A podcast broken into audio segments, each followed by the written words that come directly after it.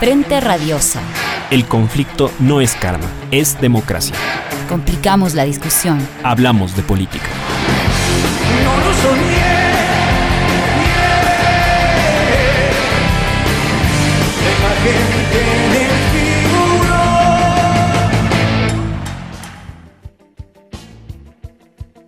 Hola, ¿qué tal? Buenas tardes con todos y con todas. Bienvenidos nuevamente a este su programa Frente Radiosa, un espacio que, como saben, está comprometido con debatir, con agitar la política. Mi nombre es Isabel Díaz y me acompaña en la conducción Yura Serrano.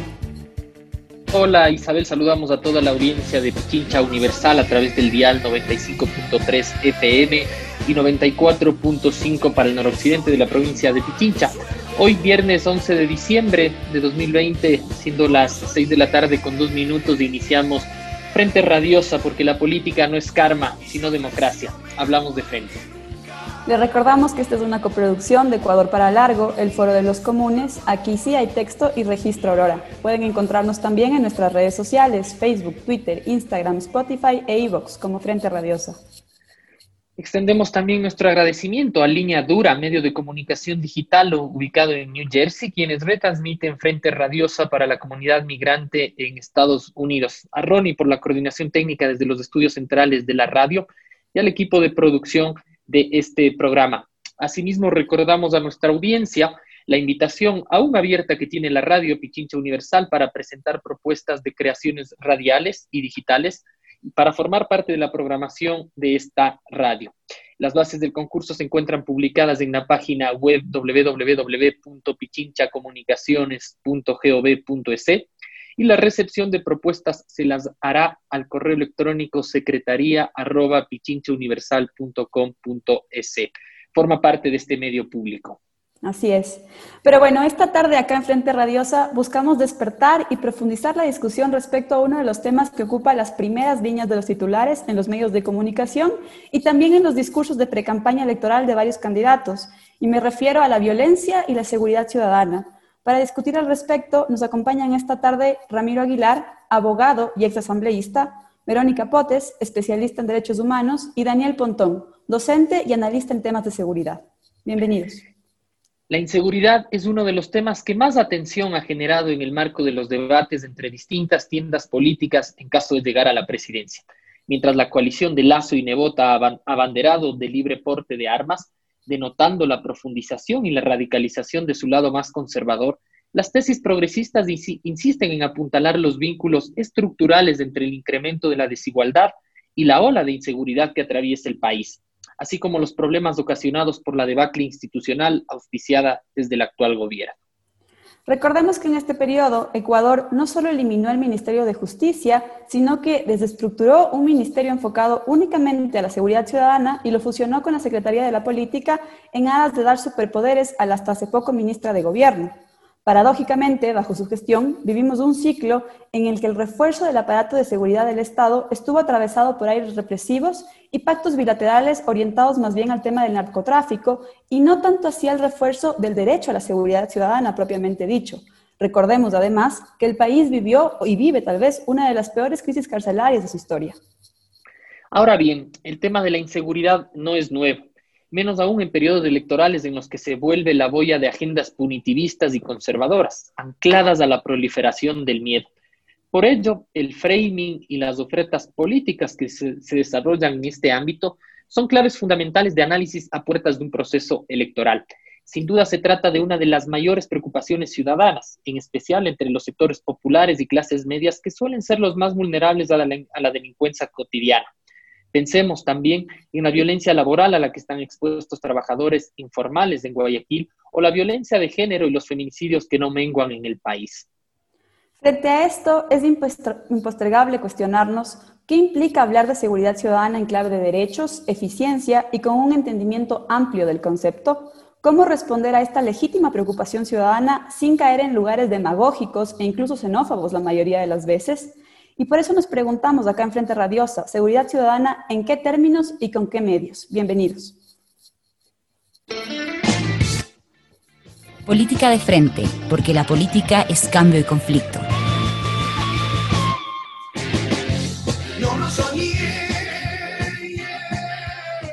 Antorcha Universal. Empezamos Frente Radiosa, en un escenario en donde se respira la multiplicación de violencia social, en donde los titulares y páginas de medios de comunicación han abarrotado de noticias de este tipo de episodios y en donde además gran parte de los actores políticos, como decíamos, han avivado la idea de armar a la ciudadanía, resulta fundamental empezar este diálogo preguntándonos, ¿vivimos un momento de mayor violencia en el país? Y de ser así, ¿cuáles son sus principales factores? ¿Qué violencias vivimos en el Ecuador? Empezamos con Verónica. Eh, bueno, muchas gracias. Buenas tardes con todas, con todos. Eh, gracias por la invitación y bueno, pues saludos con los, con los colegas panelistas. A ver, eh, ¿qué violencias vivimos? Bueno, vivimos múltiples violencias en el, en el, Ecuador y una que yo quiero resaltar bastante es la violencia contra las mujeres. Es decir, en estos, en estos tiempos de pandemia, eh, el mismo tratamiento de la pandemia ya ha sido violento en general contra la población, eh, pero, pero dentro de eso, eh, los efectos de este momento excepcional, posiblemente que vivimos todos y todas, particularmente ha sido muy violento con las mujeres. El, el número de femicidios, el encontrarnos después de un feriado en medio de pandemia con un número inusitado este, de, femicidios eh, no, no, solo alarmante, es, es, yo creo que ahí no es que hay un discurso de miedo, es que ahí hay un miedo que vive dentro de, las mujeres en general eh, y que no es abordado, y no es abordado en estos tiempos de campaña con, por ejemplo, propuestas tipo, vamos a armar a la población, señor, para que usted defienda a su esposa de los malandros, eh, cuando muchas veces los malandros están casa adentro y yo no veo, y, y, lo digo hasta con sorna, yo no veo dónde está entonces la, la, medida de vamos a armar a las mujeres, vamos a armarlas de que tienen ocho años, que es de y, hasta menos, ¿no? que es de donde registramos estas, estas brutales violencias casa adentro, donde se supone que por lo menos sería el último eh, reducto de, de, de posible seguridad y no la es. Entonces sí creo que, que sí necesitamos una, una, discusión más seria sobre, sobre violencia. Gracias, gracias Verónica. Eh, Ramiro, eh, nos preguntábamos, ¿vivimos un momento de mayor violencia en el país? ¿Cuáles son sus factores o qué violencias vivimos en el Ecuador? Pero una buena tarde, sin duda que vivimos un momento de mayor violencia y, y hay distintas formas de violencia.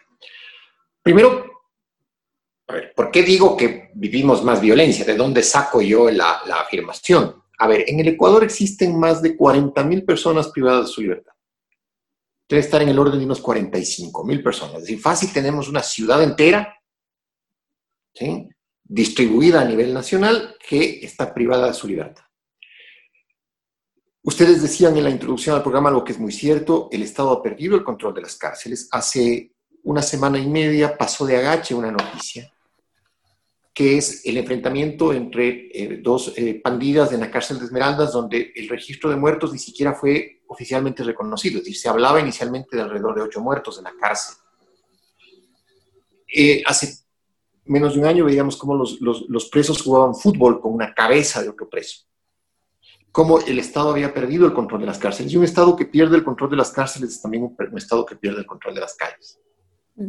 ¿Sí?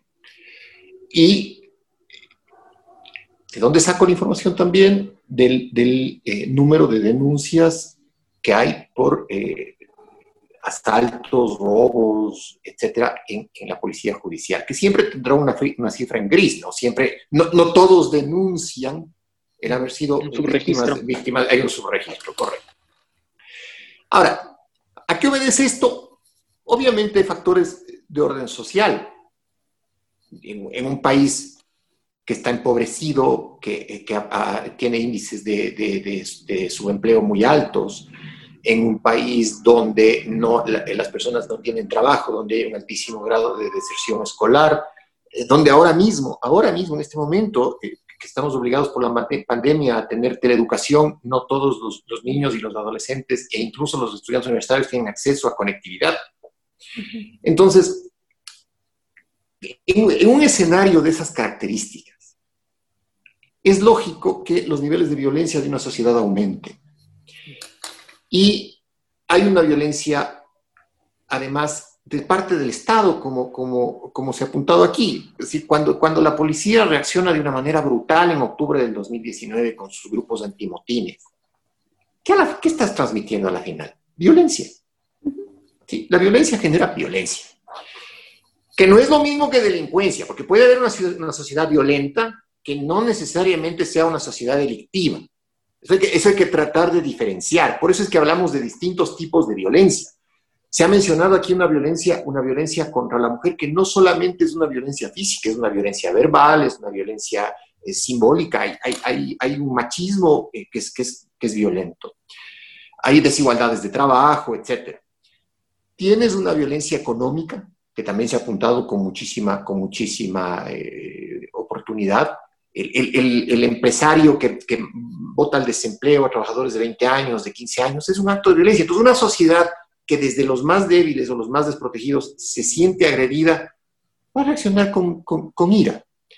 Ahora, esa ira, esa violencia, a veces, no siempre, se conduce al, al rompimiento de la ley, es decir, a la infracción de la ley, al quebrantamiento de los derechos de los demás, porque al final eso es el delito, en resumidas cuentas, es, es romper los, los bienes jurídicos protegidos.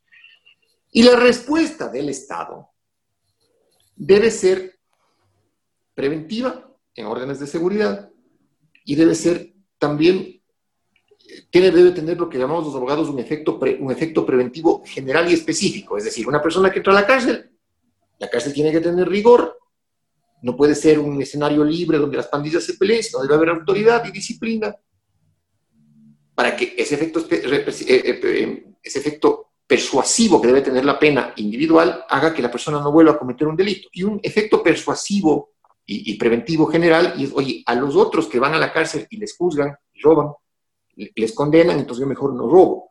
Pero además en el Ecuador hay impunidad. Entonces se pierde el efecto preventivo que puede tener el derecho penal. Porque tú ves que los policías detienen a una persona que ha cometido un delito, llegan donde el fiscal y el fiscal dice, oh, a ver, ¿qué pasó? Eh, mejor pónganse de acuerdo, solamente lleva un desarmador, o, ya afuera de la, de la, policía judicial están las bandas de delincuentes eh, acosando a, la víctima. ¿Por qué? Porque es un estado desordenado. Es un estado donde no hay autoridad, donde no se ejerce la fuerza legítima de la ley. Y la respuesta que se les ocurrió es la negación del Estado. Es decir, cuando tú dices, armémonos los ciudadanos, llegamos a un estado pre, pre, pre-contrato social. Es decir, llegamos a un estado donde esto es la selva. También es la selva que tenemos que armarnos todos para poder defendernos a la buena de Dios. Cuando la razón de ser del Estado, la razón de ser de la policía, la razón de ser de los jueces, la razón de ser de la fiscalía es esa cesión que hace el, individuo de, este, de, este, de este derecho a ejercer la fuerza para poder sobrevivir en función de un Estado que ejerza por él esa fuerza. Lo ha dicho Rousseau, lo ha dicho Hobbes. Eh, es, es una cosa que es, digamos que un clásico en las ciencias políticas y en el derecho, pero que lo hemos olvidado en ese discurso simplón simplón absolutamente de pretender que ya el tener un arma te da seguridad. A eso quiero volver después, pero tener un arma no es ninguna garantía de seguridad. Ramiro, nos quedamos ahí un momentito porque vamos a profundizar sobre esto que último que, has planteado también en, las preguntas más adelante. Eh, Daniel, te damos la bienvenida. Eh, Verónica y Ramiro han puesto sobre la mesa algunos elementos ante esta primera interrogante que planteábamos sobre si vivimos un momento de mayor violencia y de qué tipos de violencias eh, estamos atravesando en el país. ¿Compartes con, los que, con lo que han planteado ellos? Tú has estudiado el tema de seguridad. ¿Qué nos puedes decir? Bueno, un saludo igual a, todos, a los panelistas.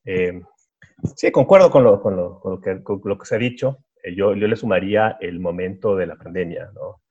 que produce una serie de fenómenos sociales supremamente distorsionadores de la realidad. O sea, de hecho, los niveles de estrés social, de frustración, la teoría de la frustración que viene aquí eh, con, la, con el tema de la pandemia se han exponenciado y eso aumenta los niveles de intolerancia. Tú lo puedes ver en las redes sociales, ¿no? El tema del activismo político, la intolerancia, la agresividad de la gente, eh, en fin, una serie de violencias al interior de los hogares. El tema del femicidio ha venido creciendo, ¿no? La violencia contra las mujeres, que es la violencia que se denuncia relativamente poco, digamos, eh, es un tema de orden del día, hay miles formas de violencia, violencia económica, y uno de ellos es la violencia criminal que ciertamente ha aprovechado el momento de la pandemia para hacer de las suyas, ¿no? Obviamente la violencia necesita indicadores, ¿no? Y uno de esos indicadores son los índices delincuenciales. Eh, estaba revisando unas cifras, por ejemplo, eh, solamente en este año con respecto al año pasado, respecto a noviembre, comparando noviembre de 2019 noviembre de 2020, va a haber un incremento de cerca del 12% en el nivel de homicidios, donde Guayaquil, que el año pasado ya creció el 60% en los homicidios, este año va a tener un crecimiento del 36%. De los homicidios por armas de fuego, a nivel nacional hay un crecimiento del 20% del homicidio por armas de fuego. Es decir, eh, tenemos eh, evidencias de que hay un incremento sostenido de la violencia, en este caso la violencia criminal, que está de alguna otra forma articulado a otros tipos de violencias, ¿verdad? Eh, en el tema de, de, los delitos comunes, de los delitos contra la calle, hay un problema también de medición, ¿sí? Es, la policía, por un lado, dice que creció la violencia, pero por un lado muestra cifras a la baja. Eso, bueno, todo el mundo sabe que la gente no ha denunciado por el tema de la pandemia. No, no, no, se ha hecho un ejercicio de estimación de, para corregir ese factor de, digamos, la no denuncia, para saber qué ha pasado pero se presume, partamos supuesto de que hay un crecimiento del delito en general, o por lo menos se ha hecho mucho más violento, ¿sí? Y eso, eso es realmente preocupado. Y a eso tú le, le, le vienes cotejado por el tema de la, de, la, de, la, de la incidencia en las redes sociales, que ciertamente actúan como amplificadores ¿no? de la dimensión del, del, problema de la inseguridad. Se le suma el tema de la campaña política, este es un escenario supremamente complicado pero, no decirlo catastrófico, porque realmente el problema de la seguridad, que es un tema, un tema subjetivo, es que por lo general la gente lo vive desde una discusión bastante apocalíptica. O sea, la gente siempre le pregunta, sí, si sentirse seguro es casi normal en los contextos latinoamericanos sentirse seguro, pero el problema es que cuando tú le preguntas a futuro, si la gente, ¿cómo piensas que va, cómo se va a desarrollar el problema? La gente dice, no, va, todo mañana va a ser peor. Entonces, esa dimensión eh, está ligada a un negativismo social que de alguna otra forma también es una forma de expresar eh, violencia e intolerancia. Entonces hay un ciclo eh, vicioso que ciertamente las campañas políticas, sobre todo anclados a las visiones más conservadoras, aprovechan para hacer de las suyas. ¿no? Por eso es que ponen el tema de las armas, porque bueno, están desesperados por captar votos y no sabemos todo el desenlace que hay detrás de eso, ¿no? De acuerdo. Daniel, me quedo contigo. Hace poco Ramiro mencionaba que ha habido una suerte de negación del Estado y de hecho, cuando, cuando pensamos en los recortes que se han dado a las áreas sociales, del propio Ministerio de Justicia, que era el encargado de tener presupuesto para temas contra violencia de género, vemos que hay un achicamiento del Estado y a la vez nosotros en la introducción sí situábamos que de todas formas se dotó de cierto equipamiento a las fuerzas del orden, a la seguridad, a las fuerzas armadas, ¿no? Eh, no basta con eso para, para, para, para contrarrestar ese, esos niveles de inseguridad más en plano delictivo. Eh, más allá de que en efecto puede ser una táctica electoral, como tú insinuabas, eh, ¿por, qué, ¿por, qué, las derechas piden más? ¿No basta con simple y llanamente reforzar a las fuerzas del orden? Porque castigo tiene efectos simbólicos. Esos efectos que son, digamos, que apelan a los sentimientos, a los sentidos de la gente, esa lógica del cuasi morbosa del, del, del, ¿no? De, la, gente, eh, apalanca. O sea, la, la, derecha tiene una premisa mucho en la política criminal, que es castigar más, comprender menos. A ellos no les interesa, que está, no les interesa las estadísticas, porque yo sí que fuera a tomar decisiones, plantear el, el, tema de armar a la gente en un contexto de violencia como estamos viendo, donde los homicidios crecen, donde los homicidios por armas de fuego crecen. Plantear el tema de las armas de fuego, eh, la, liberalización, porque detrás de eso está la liberalización de las armas de fuego, es irresponsable. Pero como no les interesa, claro, lo plantean y eso tiene golpes de efecto, porque siempre están no faltarán los discursos de las personas que dirán, bueno, yo por proteger a mi familia eh, me armaré y dispararé, etcétera, etcétera. Siempre jugando este juego de superhéroes sociales, pero todos saben los desenlaces que trae, que, tiene este tipo de, situaciones. Ahora, el gobierno ha tomado decisiones muy malas de seguridad. O sea, es el mismo hecho de plantear la reforma del Ministerio de Gobierno, se les decía reiteradamente, no lo haga, porque la seguridad en la región necesita tener una, un ministerio que esté destinado exclusivamente bajo una especialidad al tema de la seguridad, que es un tema complicado en muchos países de la región. Volvimos al viejo esquema Ministerio del Gobierno, donde se confundía la, la, la, vinculación política con la política de seguridad ciudadana, que son cosas, digamos, distintas. Uh -huh. eh, y claro, eh, la ministra pasaba metida en cosas que no, mm, otro tipo de tareas, la seguridad quedó en manos de la policía. Uh -huh. Y actualmente lo que se le hizo fue dar al ministerio, a un policía, o sea, perdimos un Ministerio de la Política y ahorita tenemos un Ministerio de Seguridad con el anclaje de un misterio de la política. Es todo mal. De acuerdo, de acuerdo, Daniel, muchas gracias. Y en el tema de las cárceles ni hablar, ¿no? Claro, después volvemos sobre eso. Verónica, se han planteado varios elementos en la discusión. Me pareció interesante lo que mencionaba ahora Daniel, que un poco eh, la estrategia de los derechos es castigar más, eh, castigar más, comprender menos. Eh, ¿Qué opinas tú al respecto? Y también conectándolo con esto que ya mencionábamos sobre la disolución, la negación del Estado sí, para hacer frente a, la violencia.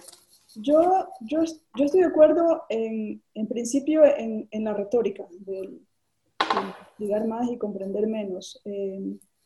Lo que no estoy segura siquiera es que, eh, primero, que realmente este, haya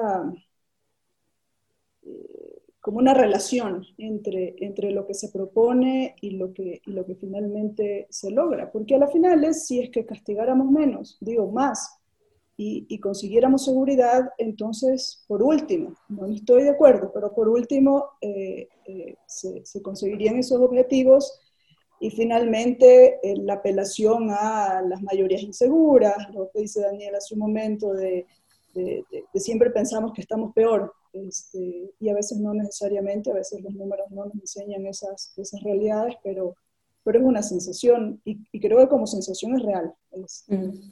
eh, entonces, la, la, finalmente, eh, el, el castigo es como el castigo por el castigo.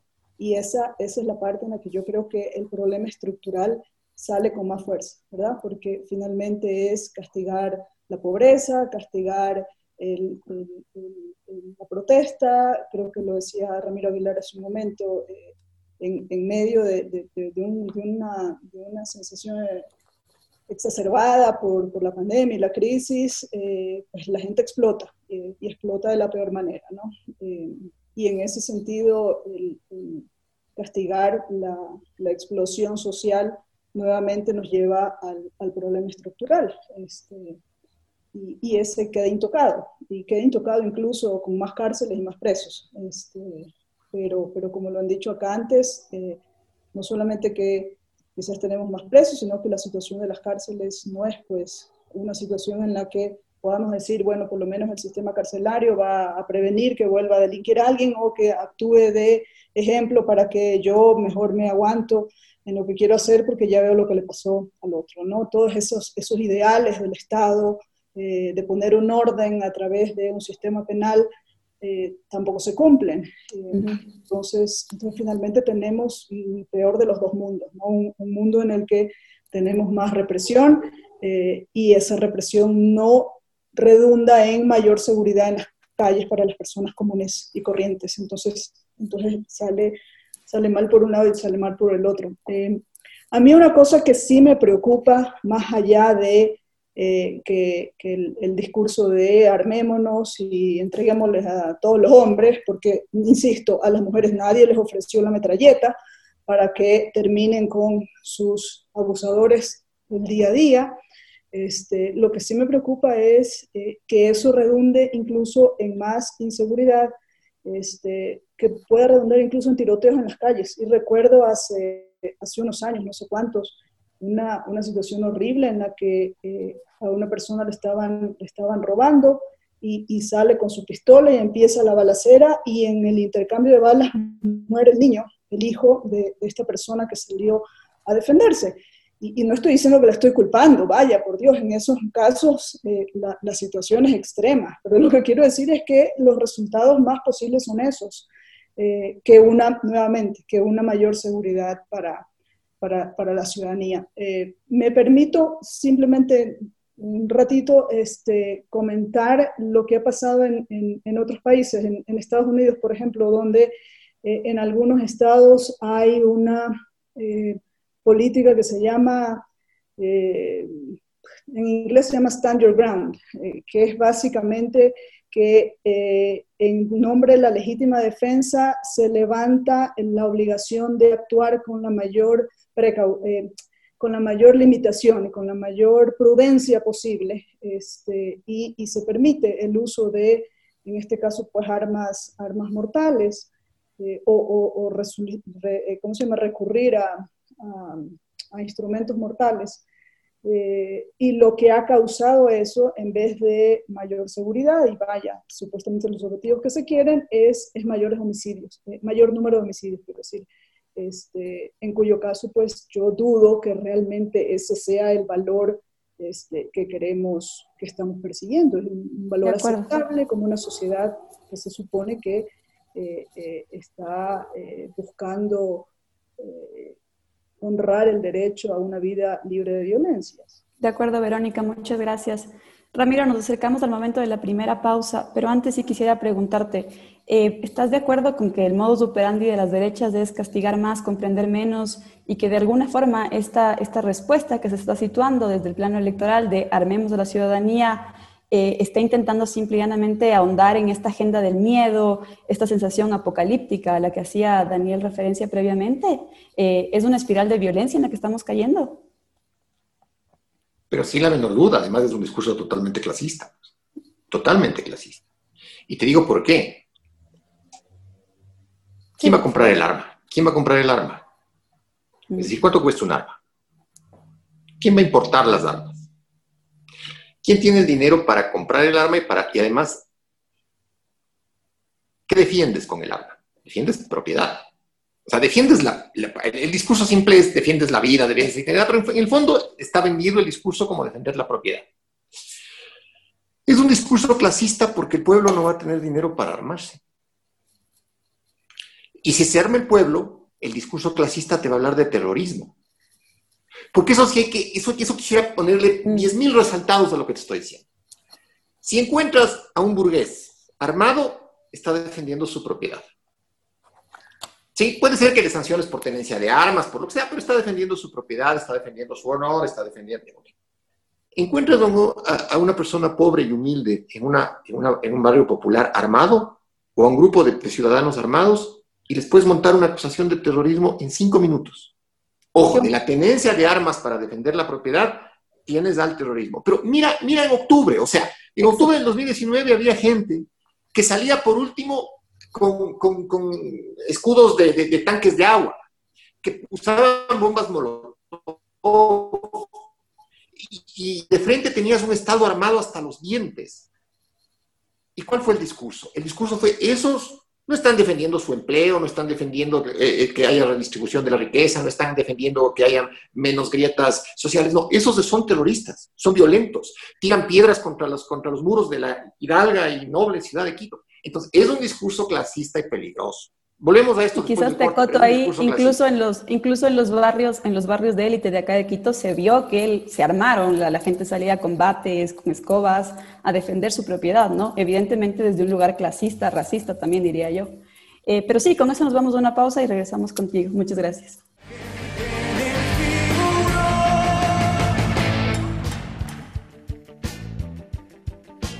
Volvemos con más de, de Frente Radiosa. Eh, vamos a armar a la ciudadanía, eh, ha sido la consigna con la que la Alianza de la Derecha ha buscado recuperar terreno en estas semanas de cara a las elecciones de 2021. Guillermo Lazo ha vuelto a ofrecer en la ruralidad del país que las armas son casi una herramienta de trabajo, mientras que Jaime Nebot ha rememorado el imborrable discurso de mano dura que lo caracterizó en los años 80. Eh, nos preguntamos entonces si es exclusivamente un movimiento de orden electorero para captar el malestar social o forma parte del ADN propio de la derecha ecuatoriana esta noción de orden a través de mano dura y violencia para responder la violencia. Daniel, vamos contigo.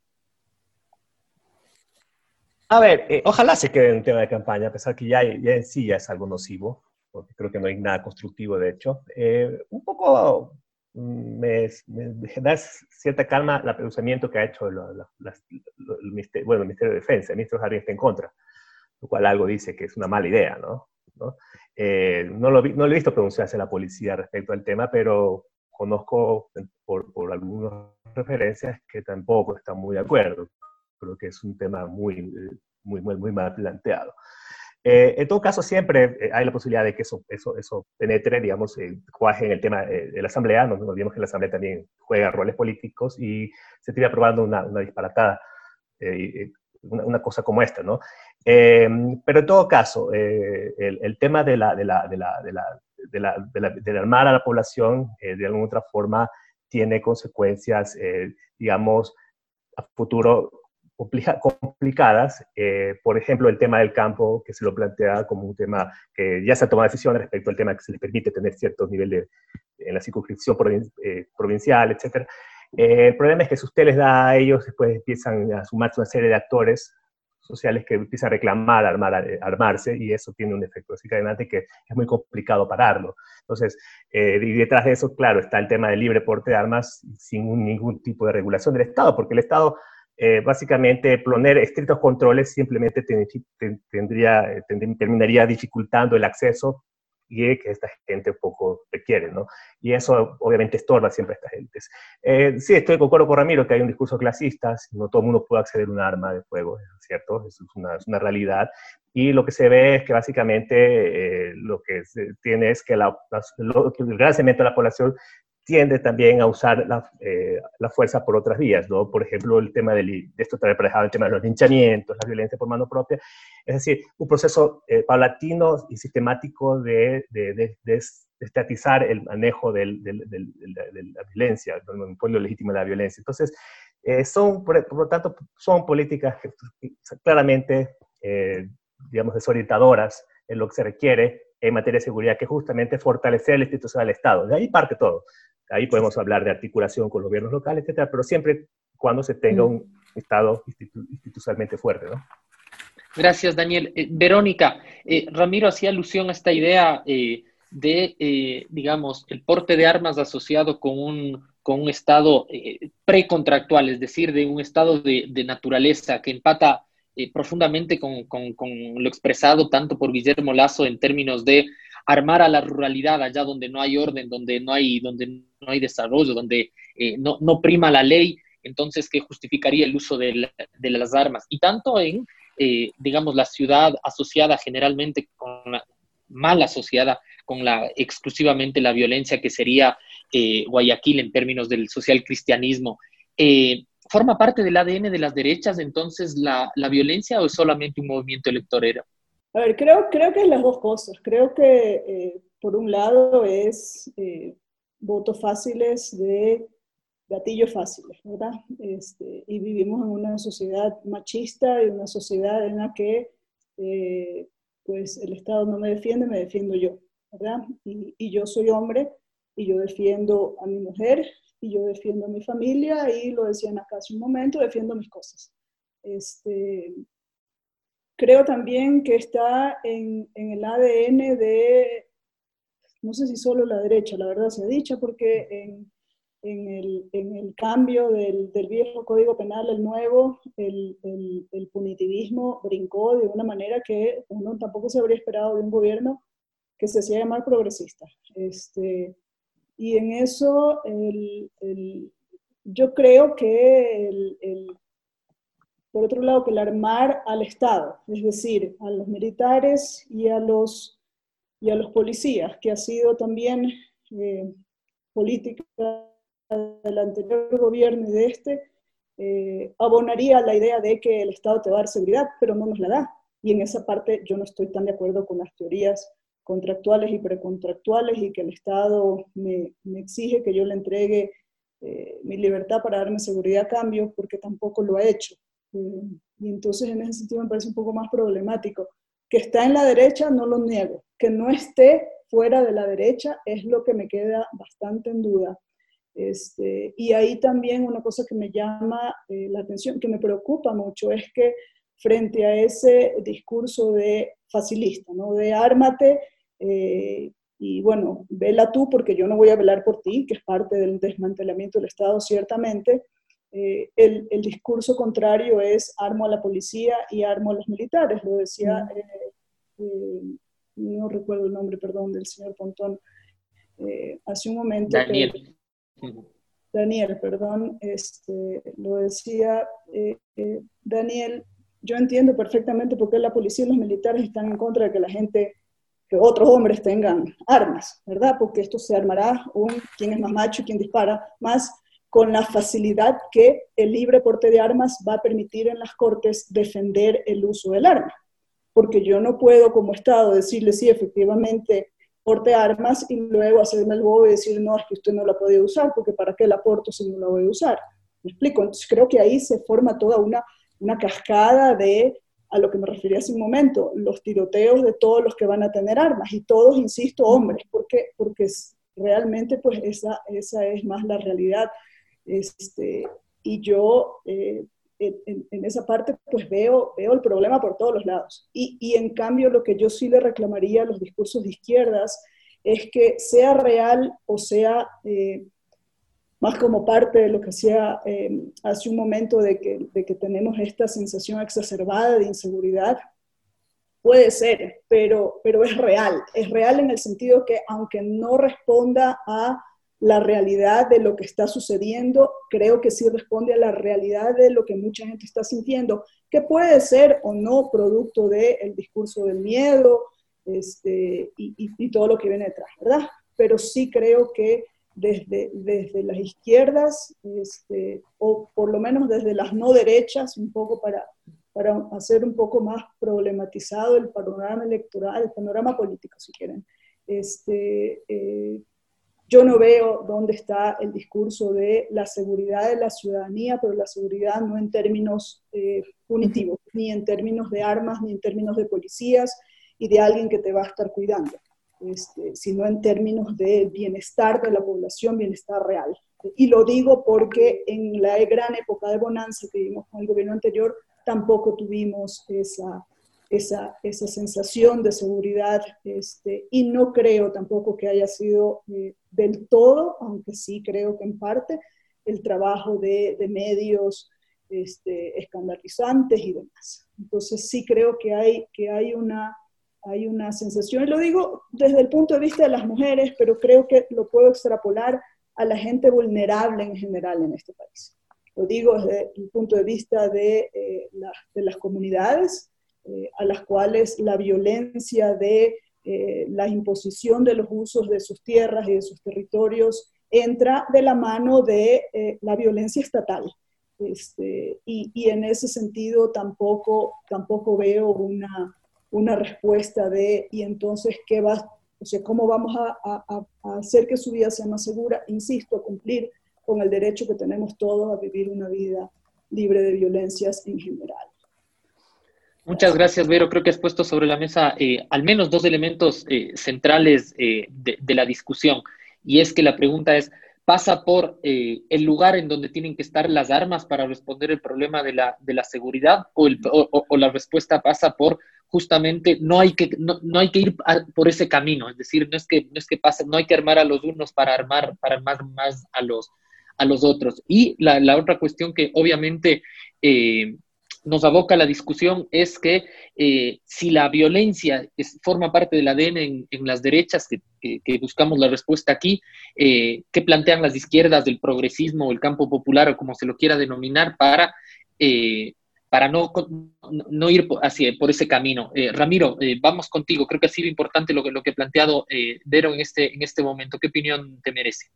A ver, lo que acaba de decir Verónica a mí me da, me da escalofríos porque es absolutamente cierto. O sea, es, es una, una violencia machista donde las mujeres quedarían extremadamente expuestas. Imagínate un lío, un lío eh, dentro de la casa o dentro del hogar con, con un exacerbado violento armado o sea, es de terror, de terror. Lo que acaba de decir Verónica es absolutamente cierto y es de terror. Y, yo te pongo unos, unos, te sazono un poco más la idea.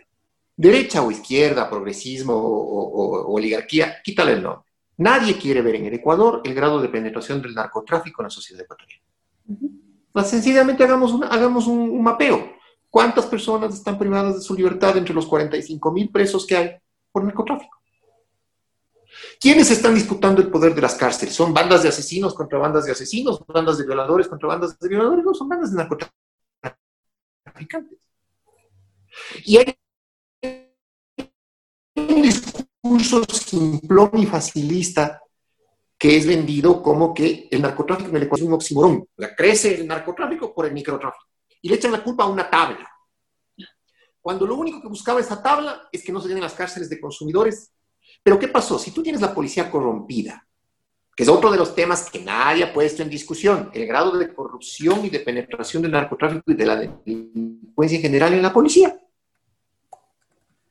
Porque no me suena a mí lógico que hayan barrios calientes, por decirte así, y que la policía sepa y no haga nada y el discurso sea es que si les llevamos donde el fiscal les suelta. Oye, pero que el fiscal, la fiscalía no es parte del Estado, o sea, no puede haber una política criminal integral. En el tema del microtráfico, por ejemplo, tienes un ñato que está vendiendo en una esquina y lleva en el bolsillo la dosis de consumo. Pero un trabajo de inteligencia de la policía serio, con simples cámaras del 911, te podría hacer ver que el ñato está parado ahí, no consume un gramo y está vendiendo de a gramo. Entonces ese ya no es un consumidor, sino es un traficante. Pero nadie hace nada y te comes del discurso este simplón. Y mientras tanto en Guayaquil acaban de matar la semana anterior también una cosa que a mí me espeluznó a una señora embarazada con ocho meses de embarazo que previamente desaparece y, me y además eh, eh, muere en circunstancias violentas. y hasta ahora la policía es incapaz de decirte qué pasó. Entonces, ¿a dónde quiero llegar con esto? A que asociar seguridad con tenencia de arma es absurdo. Porque en la práctica, en la realidad de los hechos, si tú estás en la calle caminando, puedes estar armado y llega un ladrón o un, par de ladrones y te ponen una pistola en la cabeza o te ponen un cuchillo, no tienes tiempo de sacar tu arma. Es más, lo más probable es que te roben el arma. Y con un montón de gente armada y que le roben el arma, vas a tener armas informales, ilegales en, el mercado eh, de la, de la, delincuencia, un montón. Segunda pregunta que nadie se hace es si ha incrementado la delincuencia y la delincuencia está armada, ¿de dónde salen esas armas? ¿Cómo es que entran las armas al país? ¿Sabes que las armas vienen caminando y pasan a la frontera y se dan pasaporte? Entonces, ¿qué está fallando también la Fuerza de Seguridad del Estado? Pero no para efectos de reprimir, sino para efectos de hacer inteligencia, de hacer, eh, de, hacer inteligencia sobre las bandas criminales. Y eso no hay. Y no hay porque tampoco se quiere discutir en el Ecuador, como te decía antes, el grado de corrupción de la policía y el grado de corrupción que pueden tener las Fuerzas Armadas porque son temas tabús, ¿no? Es como que estuvieras hablando de santos. Y ojo, en cualquier país del mundo son la primera línea de lucha contra el crimen, la primera línea expuesta a la corrupción. Y la tercera cosa que te quiero decir es que sí es lógico, como decía Daniel, que la policía y los militares estén en contra de esto, porque ya viene el tema político. Es decir, si, si, si y compañía levantaron todo el discurso de que hay una, subversión en el Ecuador y que tiene que la el ejército tener un decreto para que pueda usar la fuerza para reprimir legítimamente a los manifestantes, tú dices, oye, estamos en un mundo de locos, pues, o sea, ¿de qué estamos hablando? ¿Me entiendes? Y, y claro, en el fondo, en el fondo subyace el hecho cierto, real, concreto, de que somos una, sociedad extremadamente conflictiva, que reacciona de una manera frente al insulto. Párate en una esquina. Mira tú cómo se mueve el tráfico en una ciudad. La gente se menta a la madre y se baja a dar de trompones. Imagínate armados por un incidente de tráfico. Pero si en esa misma esquina hay un ñato que rompe un vidrio y se roba la cartera de una señora, todo el mundo se paraliza el mismo energúmeno, el mismo energúmeno que reacciona con violencia porque le pitas, se queda pasmado y no hace nada. Entonces no es un tema de defender nada, es un tema absolutamente clasista y ramplón, propio de un discurso político que vende lo fácil. Y en el mundo, a lo largo de dos milenios, lo fácil ha sido, vea, le vamos a dar seguridad para que defienda lo suyo.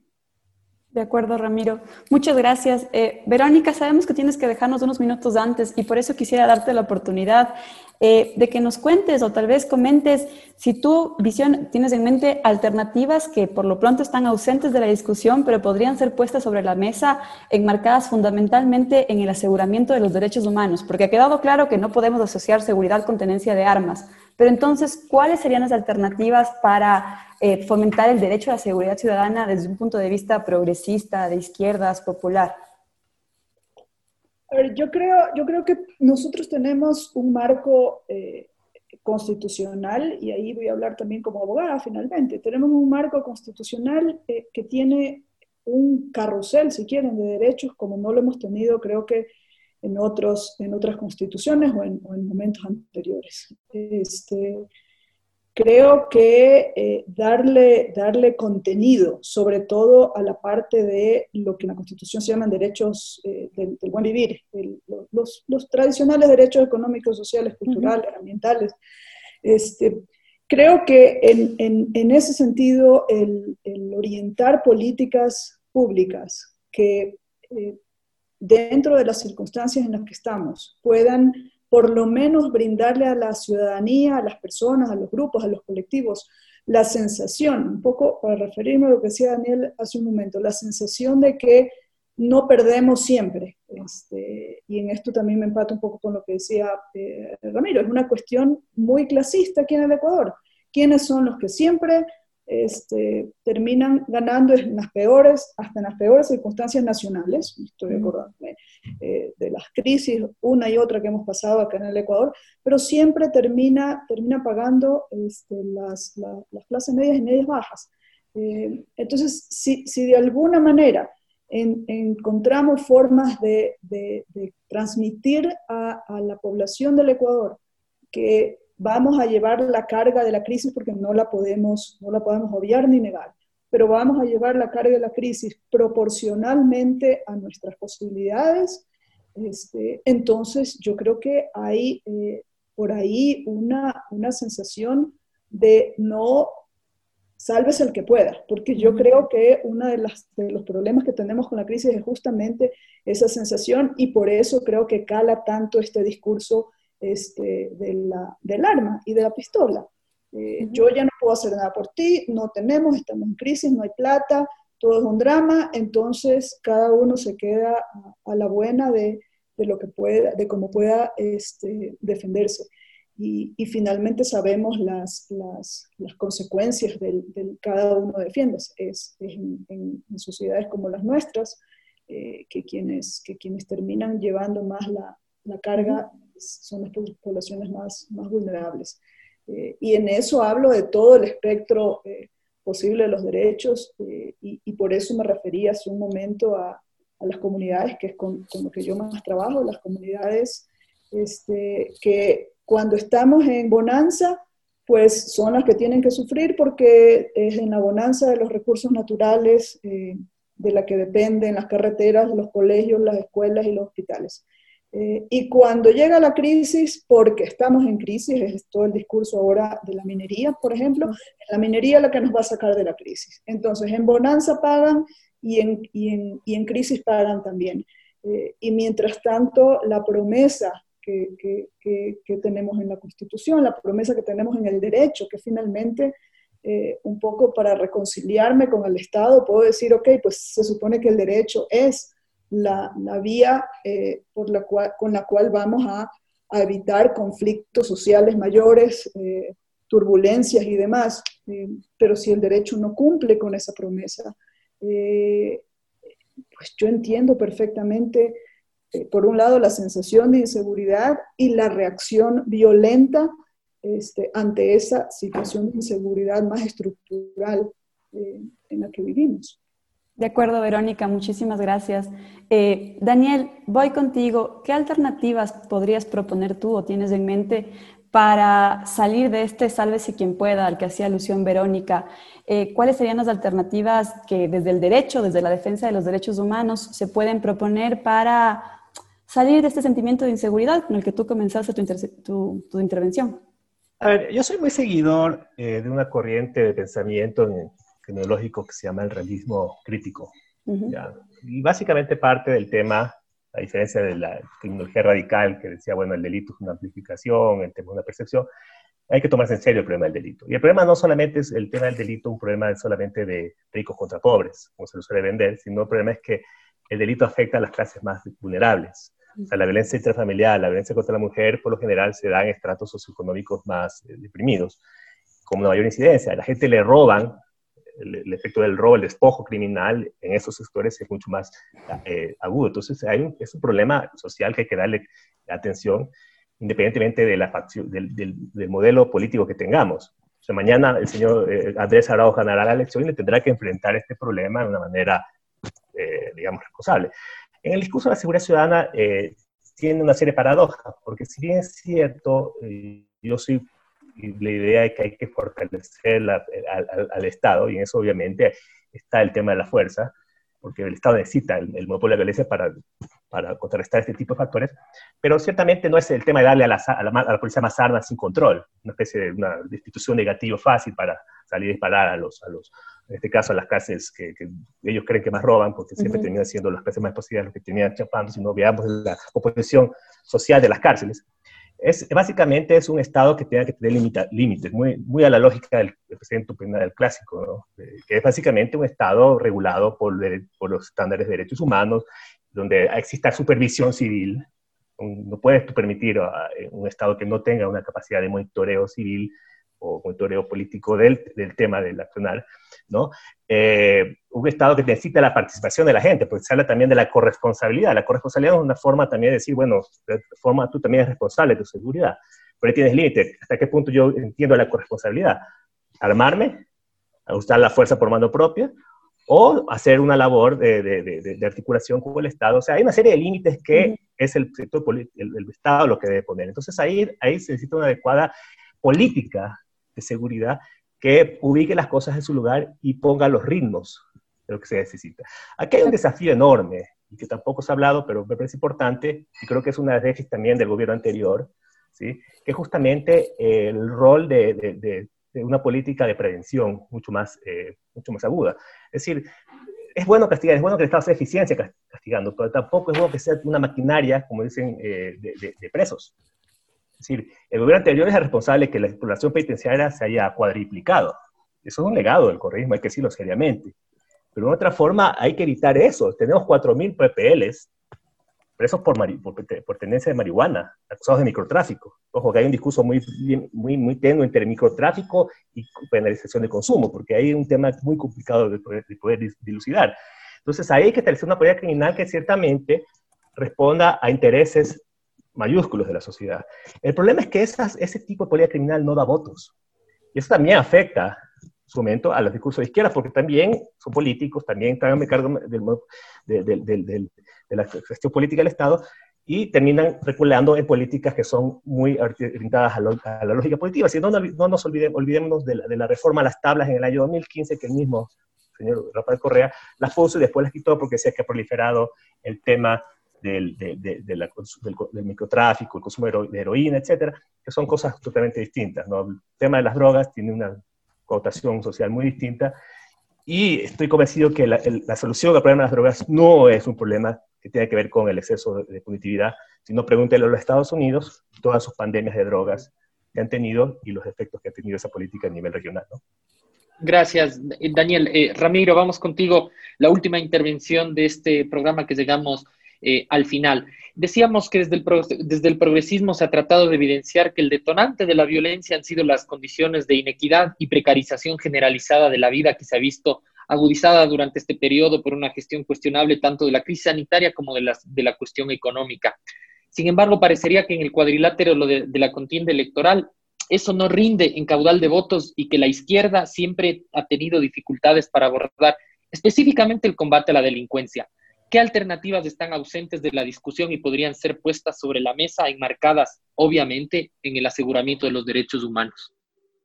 A ver, primero coincido con Daniel de que este es un problema real y que sea un gobierno de izquierda o de derecha el que venga es un, es un tema que va a tener que atender. Pero lo que sí les digo, y les digo como político y como, como, observador del fenómeno y como abogado, esto es lo que menos le interesa a la gente. O sea, como discurso político, olvídate. Es, es el discurso más barato y el que menos importa. En la mente de las personas, si bien la seguridad es importante, no es lo más importante. Lo más importante es el empleo, lo más importante es la educación, lo más importante es la salud. No te digo que no sea importante, cuidado vayan a malinterpretar lo que les estoy diciendo, sino que en, en, el orden de problemas, para el votante hay problemas más serios y más urgentes. Entonces, por eso es que tú ves que la izquierda o el discurso progresista no se parquea en el asunto de la seguridad y la, y la, y la represión al, al, delito. ¿Por qué? porque su obligación, digamos, es abrir el paraguas y tratar de atender los problemas que son más graves y más urgentes para las personas. La derecha, incapaz de resolver el problema mayor, porque es un problema de inequidad, entonces hay que parquearse en esto que es manejar la política del miedo. El miedo a que esto se transforme en Venezuela, el miedo a que esto sea eh, tierra de delincuentes.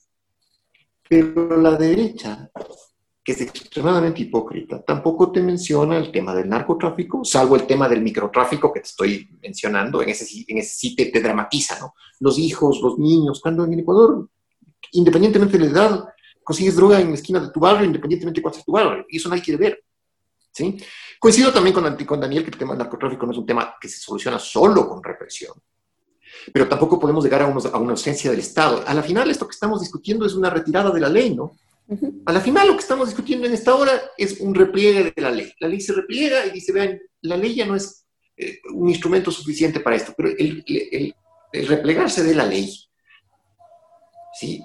es también el replegarse de la democracia, el replegarse del Estado de Derecho, el replegarse de la razón. Ese, ese es el repliegue. Y con esto termino. Bajo el mismo argumento, peligrosísimo, usemos del otro lado el Estado es incapaz de darte trabajo, el Estado es incapaz de darte educación, el Estado es incapaz de darte salud, entonces arréglate como puedas. Consigue tú como puedas dinero para llevar el pan a casa y que sé como puedas qué es al final del día. Delinque.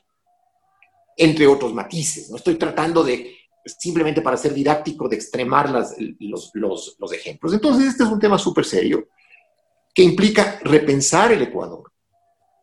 Pero lamentablemente es un país que no, no es capaz de repensarse no es capaz de repensarse porque es extremadamente superficial. Y, mira, lo que dice Daniel es totalmente cierto. Cuando se discutía el COIP, el, el, COIP se aprueba en tres días. En tres días, tres códigos. Y me acuerdo que yo me paré en, la Asamblea Nacional y dije, vean, vean, mis panas, no es así, pues no se, aprueban, no se aprueban tres códigos en tres días. ¿Y cuál era la urgencia?